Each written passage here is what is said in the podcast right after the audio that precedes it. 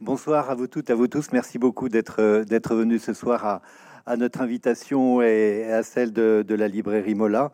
Euh, on se retrouve dans cette belle station Ozone et on a le, euh, la chance ce soir euh, d'avoir pu prendre un peu de temps euh, au président Alain Rousset. Merci beaucoup euh, Alain d'être avec nous ce soir euh, pour évoquer un thème qui, qui vous est cher sur la relation entre euh, la province et, la capitale, mais au-delà de ça, euh, sur le thème de la centralisation, la décentralisation et des effets pervers euh, que ces forces en jeu antagonistes opèrent dans notre pays au plus près du, terrain, dans les collectivités locales, territoriales. Je ne sais pas si Alain, on, doit vous présenter ici à Bordeaux, parce que je pense que tout le monde vous connaît, mais enfin, je rappelle quand même que vous avez été longtemps maire de Pessac. Euh, que vous avez dirigé cette région euh, lorsqu'elle s'appelait encore euh, la région Aquitaine, à, partir de 1998 jusqu'en 2015, et que depuis 2016, vous dirigez, vous présidez le conseil régional donc de la Nouvelle-Aquitaine. Vous avez été aussi député de la Gironde entre 2007 et 2017. Et vous avez dirigé aussi cette association euh, des régions de France entre 2004 et 2016. Je ne suis pas complet, mais enfin, ça donne déjà une bonne idée de votre enracinement. Et si j'y ajoute que vous êtes originaire de Chazelles-sur-Lyon, dans les monts du Forez, capitale de la chapellerie, ça veut dire que votre enracinement est quelque chose qui n'est pas seulement des mots. Euh, avec nous, euh, on a la joie d'accueillir Julie Gacon. Euh, Julie est une journaliste très brillante et multicarte, puisque de tous les matins à 6h45 sur France Culture pour les matinaux, elle nous parle des enjeux internationaux, de l'état du monde. Et pendant plusieurs années, Julie a animé cette émission qui s'appelait Sur la route, qui était une émission, c'était du Kerouac français. On était sur, Modestement, sur, les routes de, sur les routes de France, avec euh, euh, justement cette, euh, cette capacité à, faire entendre le pays à travers des, des figures, des personnages et des lieux singuliers. Et, et, Julie continue d'une certaine manière ce travail dans les, dans les pages de, Zadig. Alors, un mot sur le support éditorial qui, qui nous réunit, donc qui s'appelle Zadig, qui est ce, trimestriel, qui chaque trimestre donc euh, concocte 200 pages sur notre pays. Euh, Zadig, c'est évidemment euh, ce, personnage de Voltaire. c'est pas du tout de la mode, hein, c'est vraiment juste Zadig. Ce personnage de, Voltaire qui est connu dans la littérature française pour être probablement le plus résilient euh, il a été chassé de chez lui, défiguré, euh, et à chaque fois, il a considéré qu'il fallait remonter sur son cheval et que la liberté n'était pas une fatalité, mais elle se conquérait.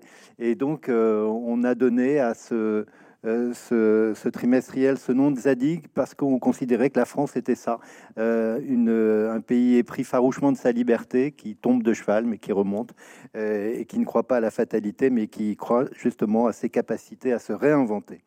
Alors, euh, nous sommes, c'est le numéro 13. Je ne sais pas si ça porte chance ou pas. Moi, j'ai toujours considéré que le 13, c'était de la chance. Et euh, dans ce numéro, nous l'avons consacré, donc, euh, pour l'essentiel, pas tout, évidemment. ça s'appelle La province contre Paris. Donc, le, titre est un peu provocateur.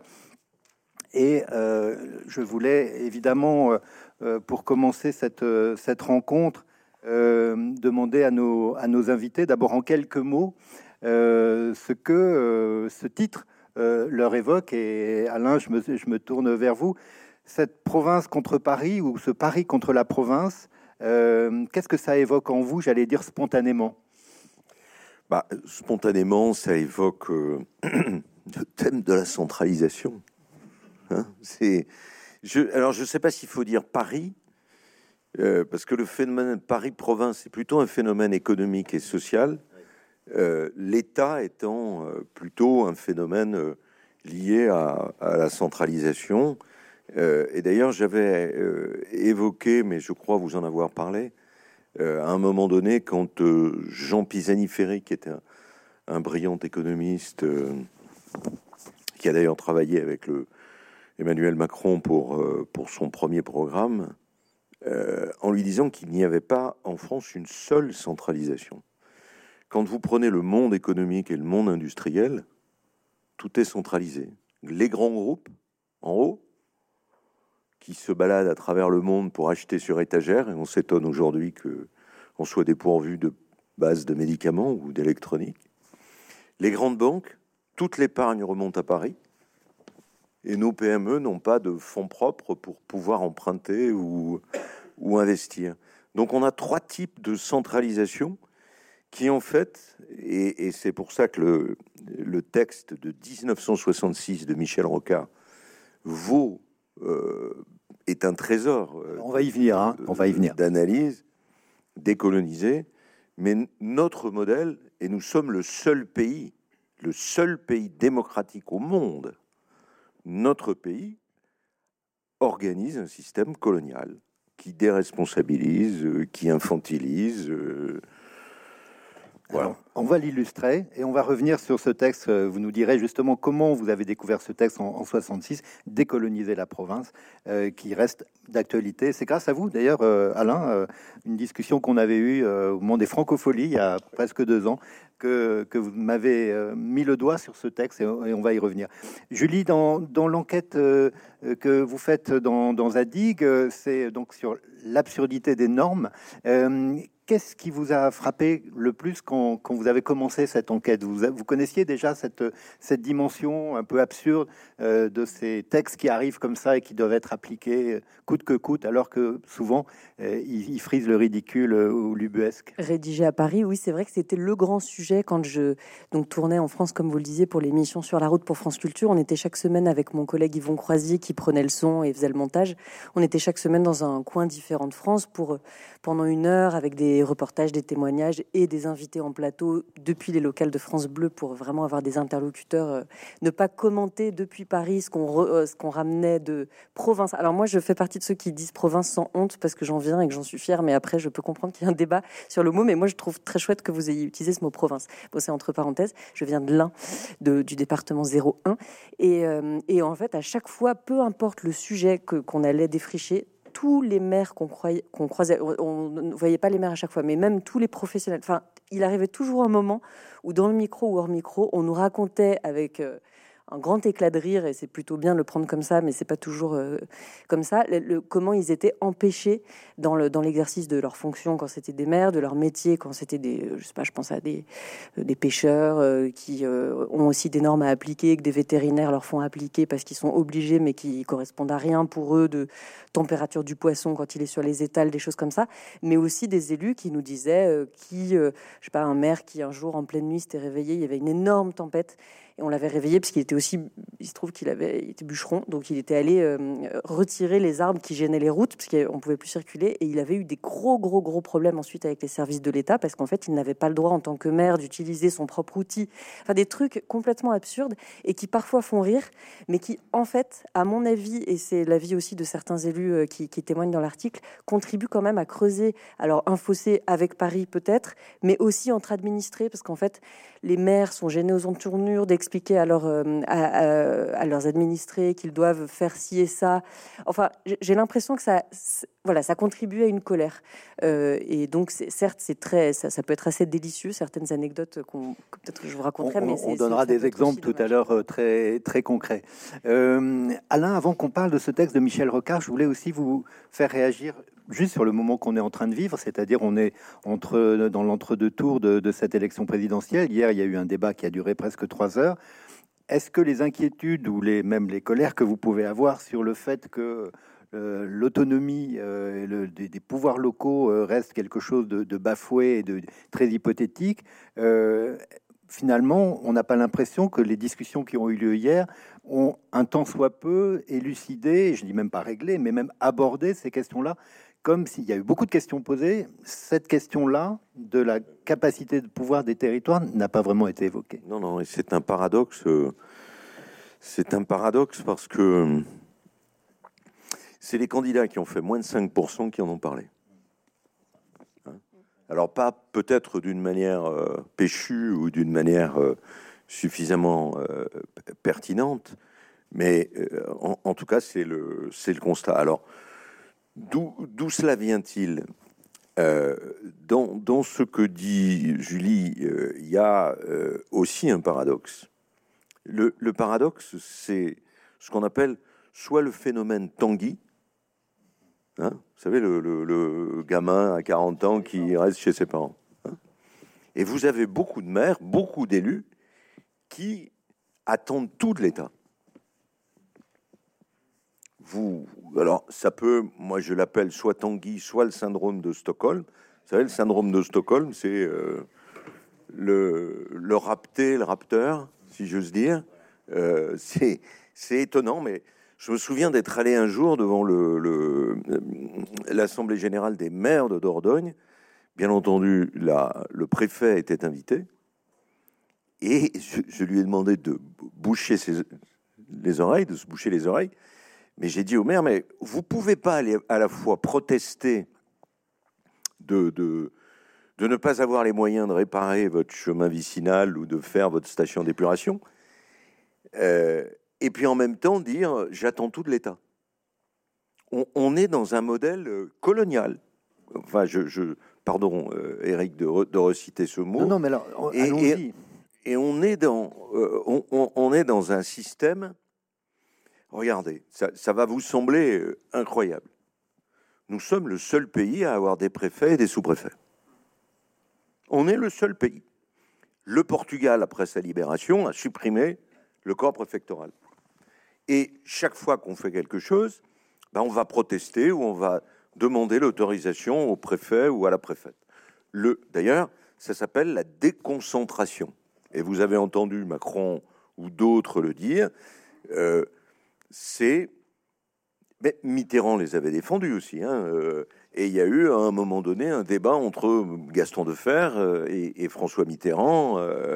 les régions pour Gaston Defer, les départements, l'œuvre de la Révolution.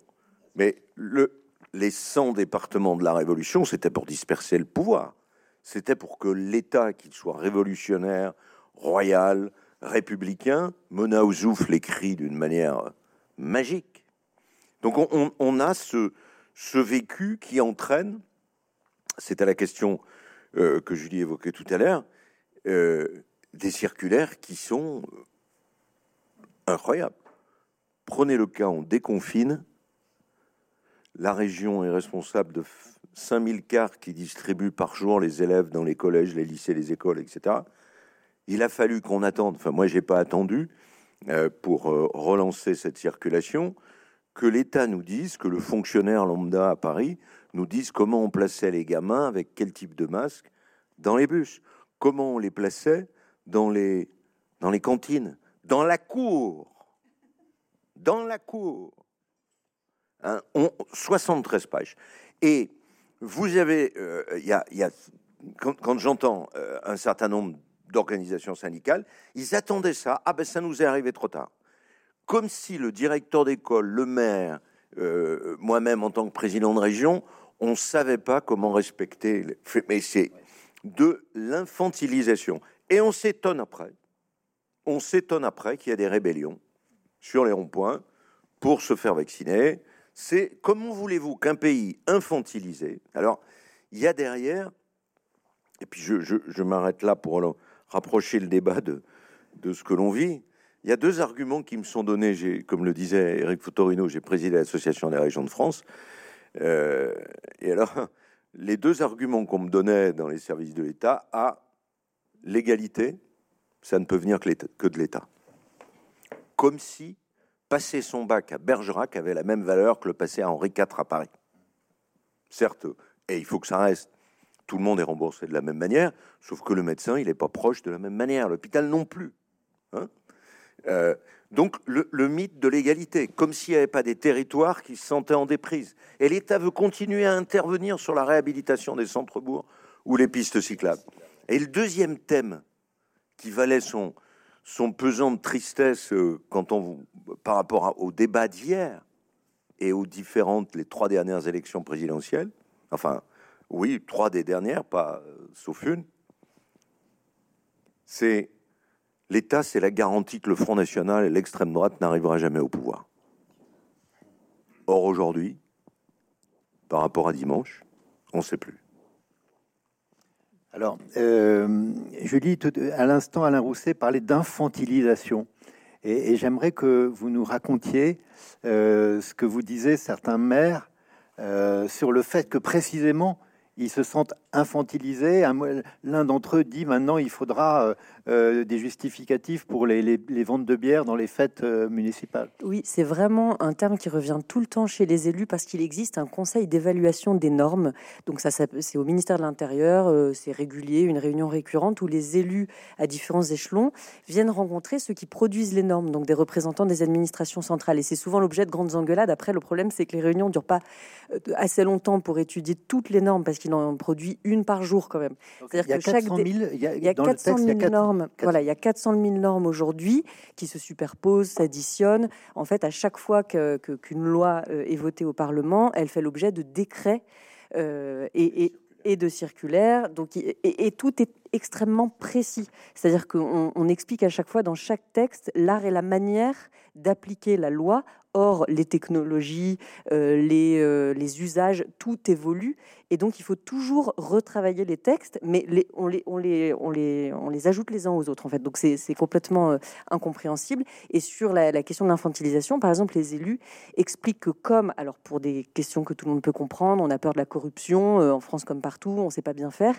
Mais donc, on surveille tellement les élus qu'ils ont... Ils, L'un d'entre eux m'expliquait par exemple qu'au fait de village, il allait bientôt devoir faire payer les bières par carte bancaire parce que quand euh, vous avez une cagnotte, une trésorerie avec de la monnaie, c'est un flux, ça génère un flux d'argent en plus qu'il faut donc justifié sur des tableaux Excel pour le dire vite parce que je connais pas les nouveaux logiciels parce qu'il y a toujours de nouveaux logiciels aussi. Ça ça, fait bien marcher l'industrie du logiciel.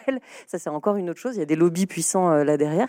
Et donc il faut aller ensuite à la trésorerie. Sauf qu'il y a plus de trésorerie. Enfin elles ont fermé le trésor public. Donc il faut aller à la poste attendre faire la queue pendant deux heures au guichet déposer une enveloppe. Enfin c'est devenu insupportable. Donc les, les élus disent en fait on n'a plus le temps, on n'a plus la, motivation, et c'est ça la, conclusion in fine, c'est que beaucoup arrêtent, baissent les bras parce que parce qu'en fait ils n'ont pas le temps de s'occuper. C'est ce que disent de toute façon dans toutes les professions, hein, les chercheurs à l'université. Le, côté administratif, administratif a pris trop de place parce qu'il faut toujours répondre à ces nouvelles normes que personne ne comprend. À la cantine, les enfants de moins de 8 ans doivent manger un quart d'œuf par jour. Les enfants entre 8 et 12 ans peuvent manger un demi-œuf par jour, etc. Et donc, encore une fois, on superpose des normes et à la fin, in fine, ce sont les grands groupes industriels euh, qui, réussissent à, à, s'en charger parce que c'est devenu trop compliqué. Il faut des grosses machines derrière. Voilà. Alors, on va revenir avec euh, Alain Rousset dans une minute sur euh, l'explication, j'allais dire, de, cette philosophie de, la centralisation et de comment la simplification est impossible quand on centralise. mais je voulais, Julie, qu'on rajouter un, point d'illustration euh, sur ce que vous dites à propos de, rivières euh, inondables, de zones inondables, et où on ne peut pas couper le bois parce que euh, c'est la norme, c'est de protéger l'environnement. Mais ce bois Enfin, je vous laisse expliquer. Vous bah, en fait, voilà, c'est Laurent Sonnet, un, maire extraordinaire, enfin que je trouve passionnant dans la vallée de la Buège, donc c'est dans l'Hérault. Euh, qui m'expliquait voilà que toutes les communes de France étaient de plus en plus euh, surveillées. Alors pour des, là encore, à chaque fois, c'est ça part de bons sentiments. C'est la vallée de la Vésubie qui a été très très fortement inondée, ça a été très grave. Mais toutes les communes se sont dites se sont dit ah là là ça va nous tomber dessus, on va avoir des normes de surveillance des rivières, sauf qu'en fait donc on a personne n'a vraiment euh, cherché à expliquer pourquoi la vallée de la Vésubie avait connu ces inondations. Est-ce que c'est parce qu'il y a plus de pâture Est-ce que c'est parce qu'il y a plus de forêts euh, sur les sur les vallées? Est-ce que c'est parce qu'on a mal entretenu les rivières? Bon, toujours est-il qu'en fait quand les élus sentent que par exemple dans et je crois qu'Alain Rousset vous connaissez bien ce sujet, vous, vous, avez travaillé dessus aussi, mais quand euh, des élus voient que sur un cours de rivière qui passe sur leur commune, des embâcles se sont formés et qui, à la fin, peuvent former voilà, une sorte de... les embâcles, c'est des branchages Des euh, branchages qui, forment euh, des troncs, enfin, qui se, ça s'agrège, qui se bloquent et qui font qu'ensuite la rivière déborde. Eh bien, il, donc, pour éviter cela, il faut entretenir les rives des, rivières, donc couper les arbres régulièrement, les branches qui dépassent, etc. Mais ils n'ont pas le droit de le faire pour des questions de protection de l'environnement.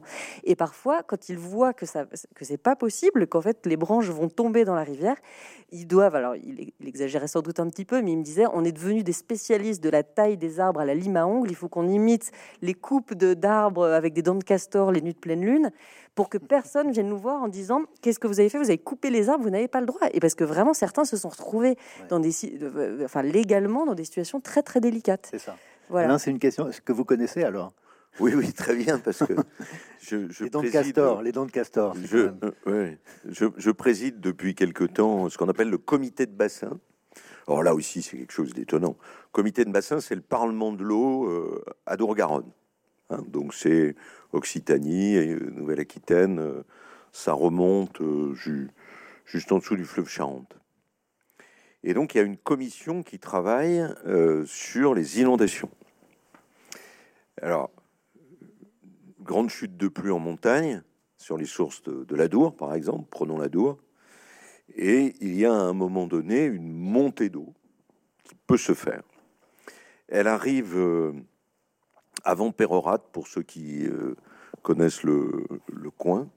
Pérorade, c'est une plaine qui a été une plaine alluviale, mais qui est euh, aussi qui a développé la culture du kiwi, hein, le kiwi de Pérorade. Et au milieu de la Dour, se sont progressivement constitués des îles, des îlots, qui se sont végétalisés. Donc ce qui se passe, c'est que plutôt que l'eau reste dans son cours, et je, suis en train d'y réfléchir, mais il se plaide que la continuité écologique permette de sortir ces, îles. Parce que quand vous avez des troncs qui arrivent l'eau arrive sur cet embâcle, sur cette île, et explose littéralement sur les côtés. Donc les berges s'effondrent, les kiwis sont arrachés, euh, et l'île se recharge encore. Et on n'a pas le droit. Moi, je me souviens m'être euh, engueulé pour parler trivialement avec le préfet des, des Landes. Je dis, mais enfin, vous pouvez pas laisser ça. Le pont de Naï, je parle pour ceux qui connaissent le, le Béarn avec des troncs énormes qui arrivent euh, a failli euh, sauter. Et vous avez une législation alors qui est partie du bon sens, je crois que vous le disiez, et, l'une et l'autre, qui est de dire on va protéger effectivement la nature, mais c'est le contraire qui se passe. C'est le contraire qui se passe. D'abord parce qu'il faut financer les dégâts des inondations, parce qu'il faut refaire les infrastructures et que l'argent serait sûrement mieux employé, qu'il faut parfois beaucoup de temps, d'autorisation, c'est les normes de l'ADREAL, de la DDT. Euh. donc, c'est surréaliste. Et prenez ce comité de bassin. Donc, moi, je préside le comité de bassin. Donc, il y a des élus, il y a les associations environnementales, il y a les structures économiques, mais l'autorité qui décide des crédits pour euh, développer l'agroécologie, pour euh, euh, améliorer les stations d'épuration, faire des différents travaux, c'est le préfet qui préside. C'est-à-dire le l'argent vient de la poche des contribuables locaux, mais c'est le préfet qui continue d'en avoir la responsabilité. Donc, le représentant de l'État. c'est hallucinant, quoi. On est dans un monde, et je, je le redis parce que L'exception française, c'est pas, euh, je sais pas, euh, ce que chacun peut peut l'avoir. Ça, peut être euh, le cinéma, les œuvres cinématographiques, le prix du livre, La fameuse exception culturelle. L'exception culturelle française, c'est sa centralisation. Et c'est un boulet majeur, y compris pour la santé. tout le monde le sait, mais moi j'ai eu une bagarre avec les services de l'État parce que j'avais commandé des millions de masques que j'avais obtenu pour les EHPAD, on a voulu me les réquisitionner. Parce qu'il y avait une telle pénurie dans les hôpitaux. C'est. Euh, je peux vous dire que j'ai eu un contact avec mon collègue allemand qui est ministre-président du Land de Hesse ou celui d'Émilie-Romagne. Moi, cette situation est est humiliante pour moi. Humiliante. Oui, ça, c'est des modèles qui vous font sinon rêver, mais en tout cas, quand vous regardez le, système des landers euh, en, Allemagne, on, voit bien que là, l'autonomie des régions, si on peut dire ça comme ça, c'est des très grandes régions, mais quelquefois pas si grandes, mais qui sont, et ils ont une, capacité d'agir beaucoup plus forte que celle d'une grande région comme celle. de tous les pays démocratiques, pardon de reprendre la parole, cher Eric, euh, l'éducation et la santé sont gérés par les régions. Vous prenez les pays d'Europe du Nord, vous prenez le Portugal, vous prenez l'Espagne, vous prenez l'Italie, vous prenez l'Allemagne, tous les pays démocratiques, les habitants de ces pays savent qui est responsable de quoi. Si je vous dis, si je demande, peut-être que tout à l'heure on aura la question, qui fait quoi dans ce pays bah, Quand vous allez euh, à une inauguration d'une piscine, d'une salle des fêtes, c'est pour ça que je ne veux plus m'en occuper, moi, de ça. Euh, vous êtes huit derrière le ruban. Huit derrière le ruban. Et donc, qui, alors chacun a mis sa pincée, et vous avez des collègues qui aiment bien, qui aiment bien ça. Euh, donc moi, je fuis le ruban et les huit personnes sur le ruban. Alors, on, est dans, là dans le, cœur du sujet. Évidemment, je vous inviterai après à, lire le, grand entretien que qu'Alain Rousset nous, a accordé dans, Zadig. Euh, mais vous avez des mots très durs. Hein. Vous, vous dites la centralisation euh, bride la vie à l'échelle moyenne, crée de la surlégislation, est responsable, en tout cas contribue à la désindustrialisation, au financement défectueux dès lors que la BPI n'est pas décentralisée. Vous parlez du venin de la centralisation et euh, de l'allongement de la décision politique et aussi de ce paradoxe qui est l'État se mêle de ce qui ne le regarde pas, en gros les pistes cyclables, comme vous disiez, ou la vitalité des centres-bourgs, mais en revanche, il ne remplit pas les fonctions régaliennes qu'il devrait remplir, à commencer par la, justice. ou comme la police. Bah, la justice, certes, depuis 7-8 ans, il y a eu une augmentation du budget de la justice. Mais écoutez les, magistrats, le temps qu'il leur faut pour euh, régler un problème, traiter une affaire. Nous n'avons, nous sommes à peu près, comment dire, par habitant, euh, le coût de la justice, c'est la même chose qu'en 1914. Le nombre de policiers y tout. Parce que si on veut s'occuper des pistes cyclables, de la réhabilitation des centres-bourgs, si on veut que, effectivement, si on veut simplement payer les fonctionnaires qui sont derrière cette euh, euh, déconcentration, bah, voilà. regardez euh, ce qui a été dénoncé pendant la crise Covid. On a 10% de, d'administratifs en plus dans le secteur de la santé qu'en Allemagne. 10% en plus. Oui, sur la décentralisation, Alain Lambert, qui préside le Conseil d'évaluation des normes et qui a produit plusieurs rapports pour dire combien euh, l'inflation normative était, euh, était dangereuse, euh, que simplifier tout ça euh, nous ferait gagner 2-3 points de PIB, je sais plus, euh, je, ne sais jamais trop comment on arrive à ces calculs. Moi, je me méfie toujours un petit peu de ça, mais bon, en tout cas, il, et sans euh, licencier les fonctionnaires d'ailleurs, parce qu'il dit on a au contraire besoin de beaucoup de fonctionnaires pour simplifier tout ça.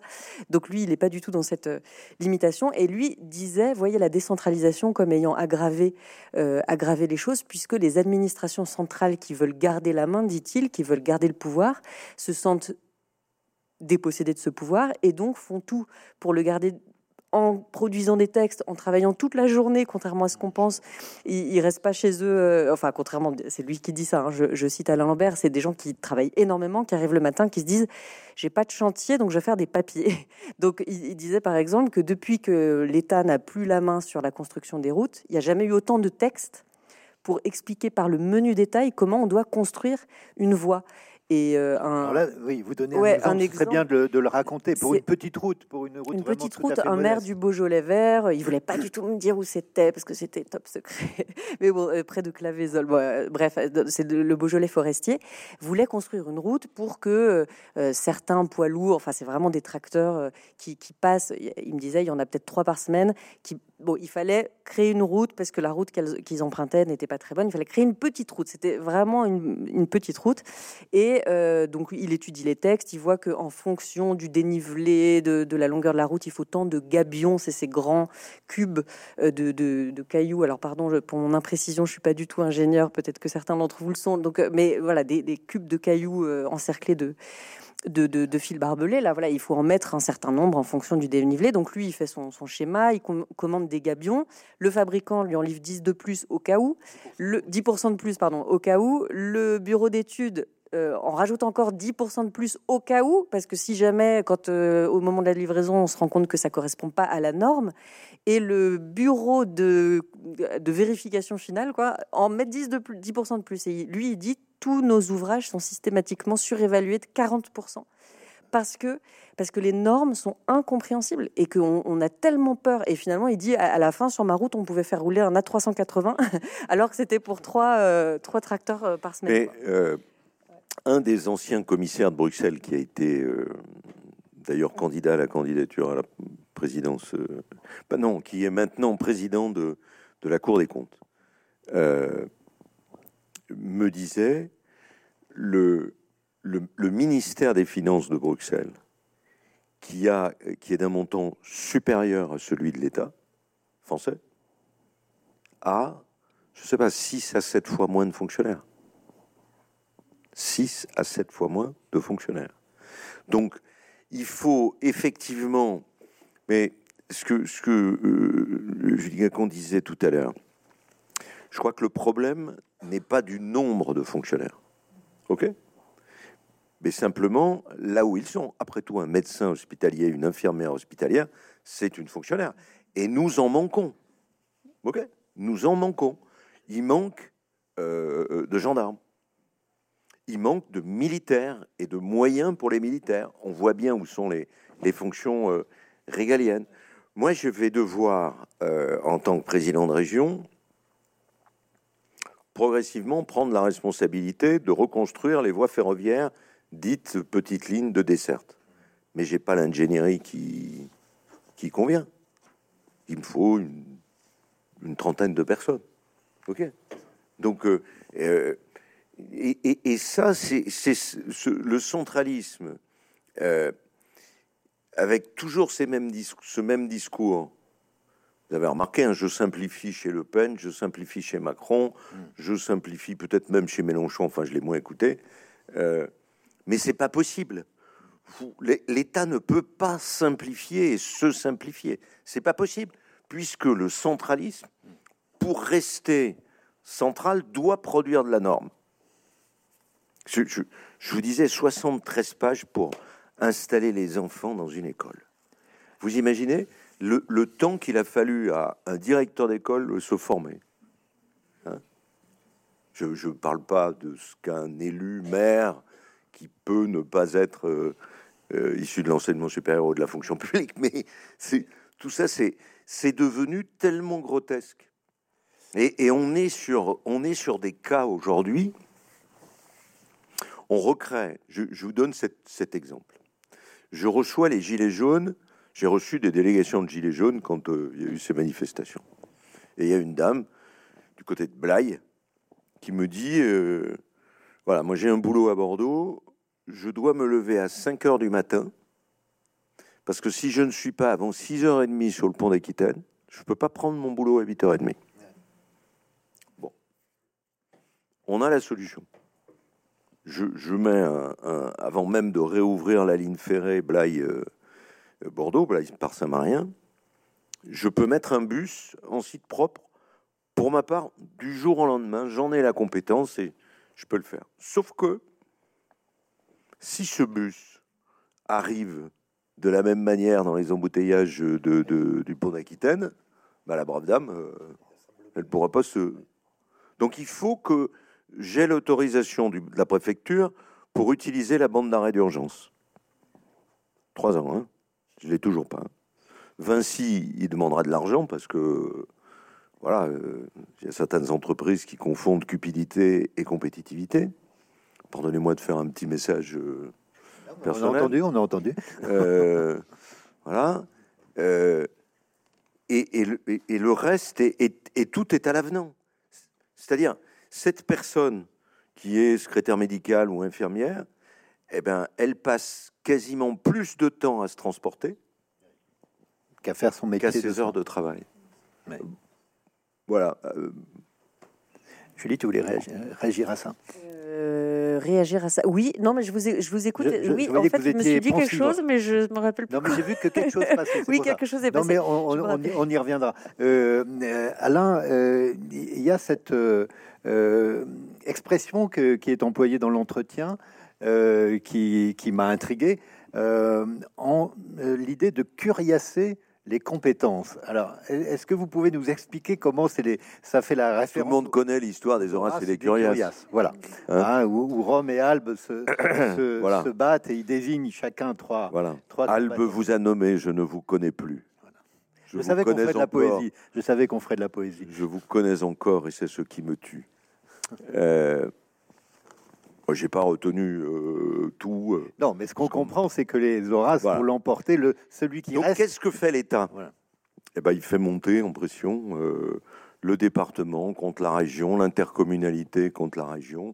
J'ai même eu, moi, je j'adore le Premier ministre qui est en poste, mais le maire d'Agen lui a mis une telle pression pour faire un pont, une route qu'il veut faire, que le Premier ministre m'appelle et me demande d'inscrire des crédits régionaux euh, sur sa route. Je lui dis, mais tu ne peux pas me demander de mettre des centaines de millions qui ne sont pas de ma compétence, c'est de la tienne, pour refaire les voies ferrées, et puis que je finance le, contournement d'Agen. Enfin, c'est voilà, c'est comme ça que ça se passe. Donc c'est curieux.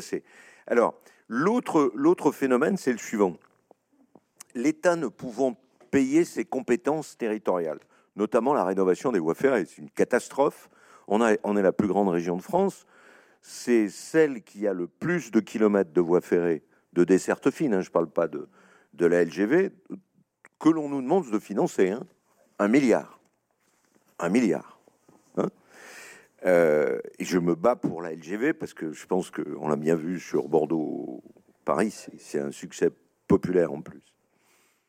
Et donc, l'État nous dit Bergerac, Bergerac-Libourne. Je, tout le monde voit. Eh ben, c'est la région qui a fait l'avance de la part de l'État pour finir les travaux. Limoges, Poitiers.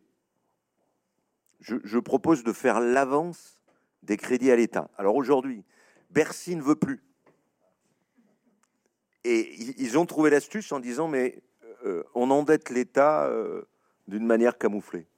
Et donc, dans cette idée de curiosité ou de léopardiser, c'est quoi? C'est très simplement,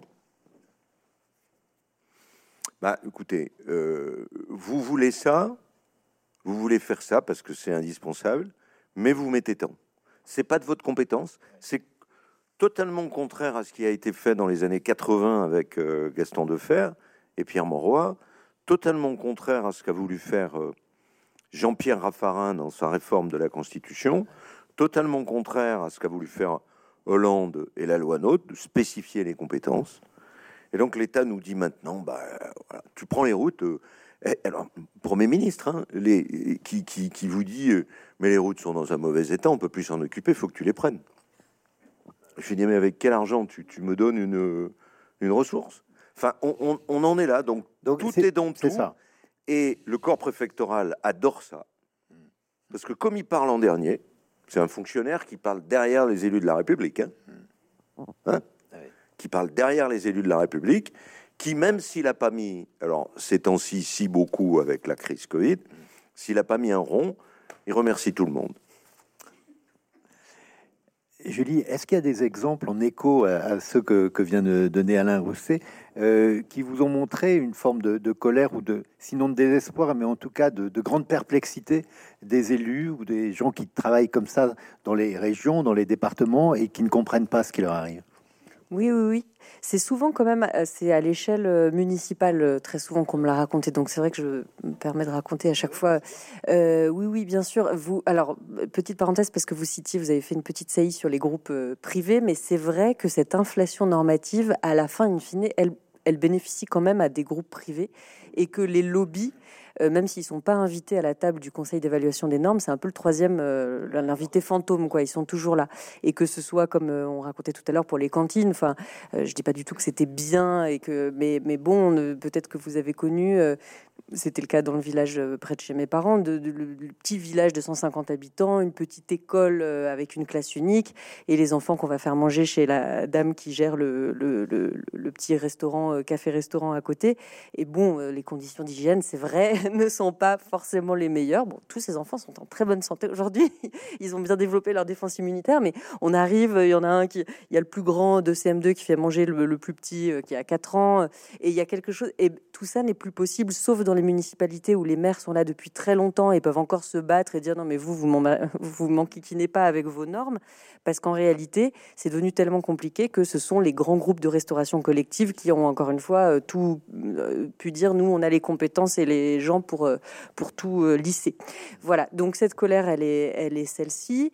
Elle est et, c'est très souvent sur des petits détails puisque vous parliez des routes aussi des choses toutes bêtes qui ont souvent à, faire aussi avec l'école et les enfants, mais je sais pas, des, villages où la bibliothèque municipale est à 50 mètres de l'école, mais sur ces 50 mètres, il y a une toute petite part de chaussée, et donc il faut euh, avoir tant d'encadrants pour tant d'enfants, euh, ou des chaussées euh, où se disputent préfecture, département, enfin, sur des par exemple, euh, une, longue route départementale, il y, a, un tout petit trottoir et puis il y a une bande d'herbe.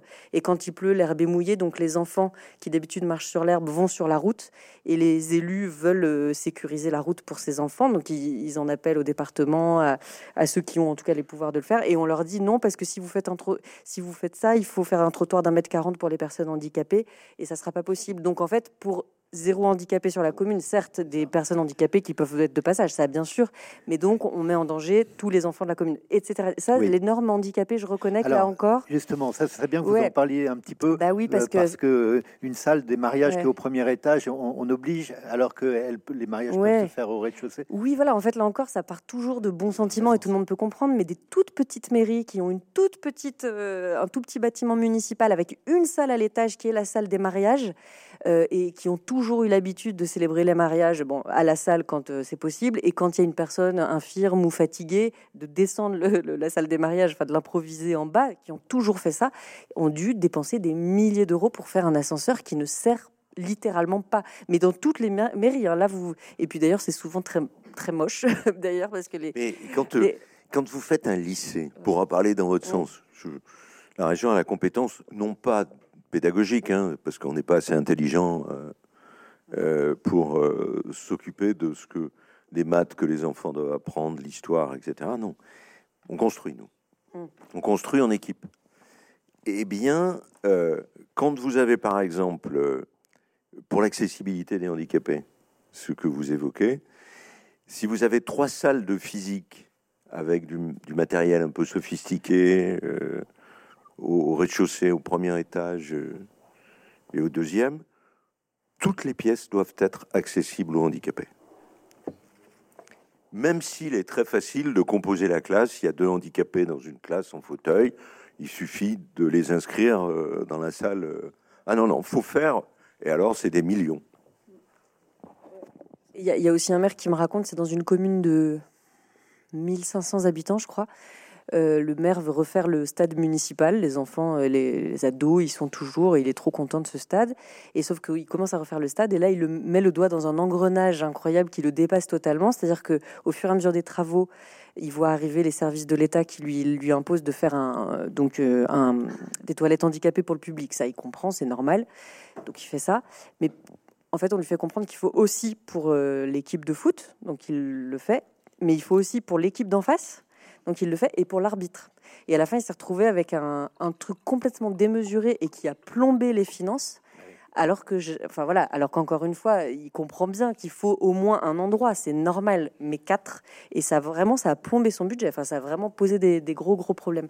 Et souvent, il y a cette colère que les élus quand même essayent de, enfin, celui que je vous citais tout à l'heure euh, de, la vallée de la Buège, lui, je, trouvais intéressant ce qu'il disait. Il disait bon, voilà, je vous ai raconté tout ça, c'est monstrueux, je j'arrive plus à faire mon travail, etc. Mais en fait, quand j'ai les administrés devant moi, j'essaye de pas leur montrer ça parce que mon rôle c'est la concorde civile. Et avec on voit la radicalisation de enfin voilà les extrêmes qui montent. Il dit moi je veux pas je veux pas que ce discours entraîne de la colère, mais enfin il faut s'accrocher quand même parce que donc il doit rester toujours essayer d'expliquer aux gens et de et il essaye aussi de pas se battre avec les administrations mais de travailler avec elles toujours en disant, mais il dit parfois on est obligé de jouer à l'idiot dans les réunions avec, euh, avec euh, l'administration euh, sur, je sais pas, lui il me parlait d'une station d'épuration ou de refaire un bâtiment avec des voûtes classées. Il me dit donc, on, sait que notre projet est tombé à l'eau, donc on écoute, on dit rien. Puis après, on dit, ah oui, c'est quand même très, très intéressant tout ce que vous dites parce que j'ai pas fait vos études et je, vous m'avez éclairé. Mais euh, que pensez-vous? Et en fait, il essaie de retourner les gens. Mais il me dit, c'est un travail, il faut une patience incroyable. Il essaie de retourner les fonctionnaires qui sont là, qui sont même pas allés parfois voir sur place à quoi ça ressemblait. Et il dit, il faut développer des trésors de patience pour pas euh, radicaliser tout le monde. Et la, la proposition aujourd'hui de dire, je vais renforcer la représentation de l'État sur les territoires, ça va aggraver tout ça, par nature. Parce que je, discute moi avec ces, services qui s'appellent la DREAL, la DDT, euh, mais ils sont pris par des textes tellement précis, c'est ce que vous disiez tout à l'heure, tellement euh, à la virgule près. On a, je vous donne un autre exemple on a, euh, on va peut-être recréer le dirigeable. Je ne sais pas si vous voyez, c'est depuis le Hindenburg qui brûle euh, à New York, euh, ça fait 7-8 ans maintenant qu'on a réussi à accrocher une entreprise qui réinvente le dirigeable pour sortir les charges lourdes. le bois, pour l'exploitation du bois, les pylônes d'EDF, les pales d'éoliennes au large de l'île de Ré c'est assez fantastique parce que les maires des petites communes forestières et notamment de montagne ne veulent plus voir passer les 46 tonnes à travers leur village et tout détruire. Alors donc, on trouve une zone dans le Blayet, là où il y a d'ailleurs des problèmes d'emploi, des problèmes de déprise, euh, etc. Mais il y a un petit ruisseau. Donc l'architecte, il se débrouille pour ne pas toucher au petit ruisseau. Oui sauf qu'il y a un peu de zone humide. Donc il faut que je trouve, avec euh, d'autres organismes, autant d'hectares de zone humide que ceux qui vont être dans, parce que c'est, ça va être un bâtiment gigantesque, tous les élus le veulent, et l'entreprise est en train de perdre patience, on va perdre peut-être euh, une technologie euh, critique, comme l'on dit, et 300 emplois. C'est-à-dire que les nouvelles normes environnementales, c'est nécessaire. Mais c'est vrai que ça crée encore des normes, des normes et des normes euh, à non plus finir. Mais là, les élus s'accordent en général pour dire que c'est nécessaire quand même de créer une nouvelle zone humide quand on en détruit une. Oui, mais je ne suis pas contre. Simplement, ce, ce que j'observe, c'est que le temps, par les services de l'État, de la décision, nous on fait ce qu'il faut faire. Mais le temps de la décision, oui fait que l'entreprise va s'installer ailleurs. C'est ça. Alors ça, c'était un point que, que je voulais qu'on évoque avant de terminer, avant de conclure, et puis après d'ouvrir les, les, questions au public. Euh, c'est ce que, ce que vous appelez dans l'entretien l'allongement de la décision politique. Tout à l'heure, on vous a fait sourire avec les, les huit qui donnent le coup de ciseau au ruban, mais enfin, effectivement. Et est-ce que c'est une question plus politique? C'est que est-ce que justement ces colères ou ces exaspérations qu'on sent monter dans le pays, y compris qui se traduisent dans les urnes, euh, est-ce qu'il y a un ferment de ça dans cette décision qui n'en finit pas d'être prise et qui finalement quelquefois ne l'est pas? Mais euh, alors, j'ai rencontré aussi une deuxième, enfin j'ai rencontré plein de personnes euh, des Gilets jaunes. La deuxième personne me disait, je suis représentant de commerce, j'ai loué une maison à Blaye parce qu'à Bordeaux c'est trop cher, c'est une passoire thermique c'est les services de l'État, et ça, c'est à eux de le faire, qui font la police, ils viennent pas. Hein? On, s'occupe de, l'accessoire, mais on s'occupe pas. Et supposons que vous ayez euh, une piscine à refaire. Donc vous allez demander un bout de crédit à la région, un bout de crédit au département, un bout de crédit à l'intercommunalité, un bout de crédit à la commune, un bout de crédit à l'Europe, et puis deux ou trois bouts de crédit à l'État. Le temps que tout le monde décide, c'est quoi? C'est un an, deux ans, parfois un budget est fini, donc il faut attendre l'année suivante. C'est euh, euh, puis les conditions. Est-ce que si tu fais une piscine, tu vas recevoir mes lycéens ou euh, mes collégiens? Donc ça prend trois ans. Et pendant ces trois ans, le coût de l'opération, par nature, aura bondi vers le haut. Et les familles qui ont besoin de faire apprendre à nager à leurs enfants bah, ne, viendront pas. Enfin, euh, regardez le temps qu'il faut quand on a un centre-bourg qui est euh, en déprise pour y installer un multiple rural, pour euh, réoccuper les bâtiments, pour faut beaucoup d'ingénierie. Hein, parce que parfois c'est des indivisions, il faut acheter, il faut qu'il y ait un office foncier, etc. Mais tout ça, on l'a. Mais après le financement, bah, il y a 7 ou 8, euh, ou 8 organismes. Et donc, vous avez une ville en Gironde que certains d'entre vous connaissent bien, qui s'appelle Castillon-la-Bataille, qui a un maire euh, péchu, mais il est sur le coup depuis 10 ans. 10 ans. 10 ans. Donc, euh, à un moment donné, il y a eu deux élections municipales qui sont passées par là. À un moment donné, alors, tout ça, ça vient aussi de la responsabilité de, certains élus locaux, il y a 15, 30 ans, qui ont accepté des, grandes surfaces à la périphérie. Hein. Hein? la plaie euh, de l'aménagement et de l'urbanisme, c'est les grandes surfaces. C'est un peu ce que vous disiez, les lobbies qui sont derrière. Hein? Parce que, en fait, euh, croire que la centralisation amène euh, l'égalité, l'équité, l'honnêteté, c'est là où les lobbies sont les plus fréquents. Hein. Vous n'avez pas de déclaration de lobby à Paris. Vous en avez à Bruxelles, vous en avez sur le territoire, mais vous n'en avez pas à Paris.